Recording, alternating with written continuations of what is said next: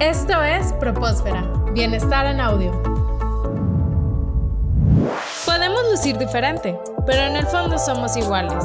Equidad, solo aquí en Propósfera.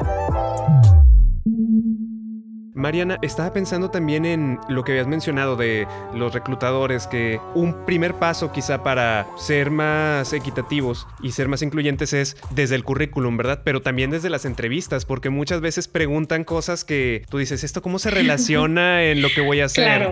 Bueno, ¿tienes hijos o no tienes hijos? ¿Vas a tener pronto? Eh, ¿Estás casado o no? ¿Te vas a casar con tu novia? Exactamente, cosas así. Que cuál es la relación con el trabajo, ¿no? Quizá ese también pudiera ser un, un área de oportunidad para esas áreas de reclutamiento. Inclusive, pues hay casos que también hasta preguntan si practicas alguna religión o no, qué religión practicas. Y sobre esto de la religión, aquí en México, que es un país mayoritariamente católico, se da mucho las peregrinaciones, por ponerte un ejemplo, ¿no? Las peregrinaciones que hacen en tal empresa. Pero, ¿cuál sería tu opinión sobre esto? Y aunque sea un país mayoritariamente católico, pues hay muchas religiones que se practican y hay gente que no practica ninguna. ¿Qué se puede hacer para tener una mayor eh, equidad claro. en las empresas en cuestión de religión? Mira, yo te puedo decir, eh, una de las cosas que pueden hacer las empresas es ponerlo opcional. Es decir, si la empresa o la gente desea celebrar, no sé, el Día de la Virgen, yo no lo celebro, ¿no? Pero la empresa va a hacer un esfuerzo de ese día de vamos a tener una misa o vamos a contratar algo o vamos a hacer algo. ¿O peregrinación? o, o, vea la peregrinación. Es personal, es decir, tú decides hacerlo. La empresa no te puede obligar a, oigan, el Día de la Virgen todos bajen a la misa que se va a hacer.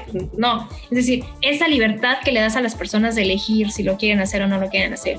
Y te cambia un poco porque en México es un poco más conflictivo, pero yo tengo algunos países que celebran el Ramadán eso significa que tienen ciertas horas específicas para un rezo y dejan en ayuno y después tienen que hacer un rezo para interrumpir su trabajo, rezar y luego los viernes algo sucede, ¿no? Disculpen, no les dé tanto la información, pero bueno, en resumen es eso. yo le preguntaba a mi colega de Europa, bueno, ¿qué vamos a hacer con el ramadán allá? ¿No? ¿Y cómo lo voy a comunicar acá? Porque entonces ese día, pues a lo mejor les vamos a comunicar que ciertas personas no van a estar disponibles. Y así lo hicimos. Pues, ¿Qué hicimos? Información de que era el ramadán, lo armamos, lo mandamos a nivel global y eso significa que le dimos visibilidad a la gente que no es católica y que no y que celebraba el Ramadán y aprendimos todo lo demás qué significa. Entonces te hace entender que hay gente que no es igual a ti. Claro. Entonces yo te diría, la diversidad por eso es tan complicada la inclusión porque tienes que ver caso por caso. Y entonces cómo le haces para que todos estén contentos? ¿Cómo le haces para considerar de, de, creatividad y con todo cosas? Que, que tenemos al, al ser inclusivos, ¿verdad?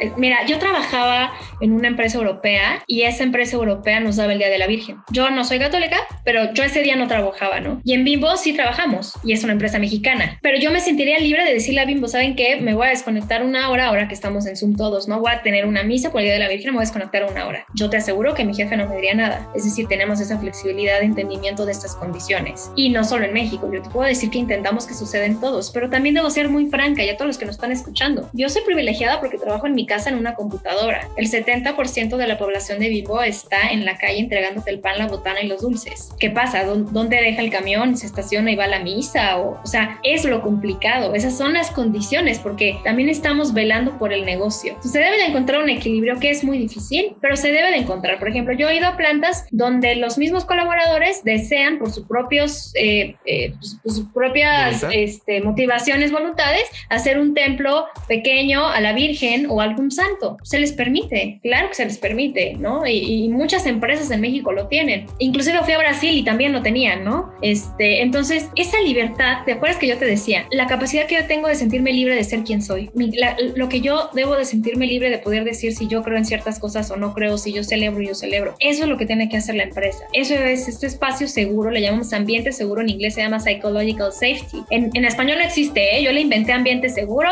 este, pero en inglés es psychological safety. ¿Cómo le das esa seguridad psicológica a las personas? Y eso hace la inclusión, te doy seguridad psicológica, te doy sentido de pertenencia. Claro, y las personas al tener eso, esa seguridad y ese sentido de pertenencia, pues definitivamente tienen mayor bienestar y también y productividad. tienen mayor productividad, exactamente. Ese es otro de los, como lo mencionabas, los beneficios que tienen las empresas al buscar tener estos departamentos que promueven la, la inclusión y la equidad. Mariana, una pregunta ya acercándonos al final de, de esta entrevista vista, los estudiantes que están por egresar y que van a empezar a pedir trabajos pueden a veces también caer en, en errores frecuentes, ¿no? ¿Cuáles serían algunos errores que pudieran cometer ellos, a lo mejor por desconocimiento, a lo mejor por falta de conciencia, a la hora de pedir un trabajo? Digo, hay algunos errores que se, que se puedan dar del otro lado como un aspirante a un puesto de trabajo. Continúa con nosotros en Propósfera. Las opiniones vertidas en este programa son responsabilidad de quienes las emiten y no representan necesariamente la opinión de Universidad Tecmilenio.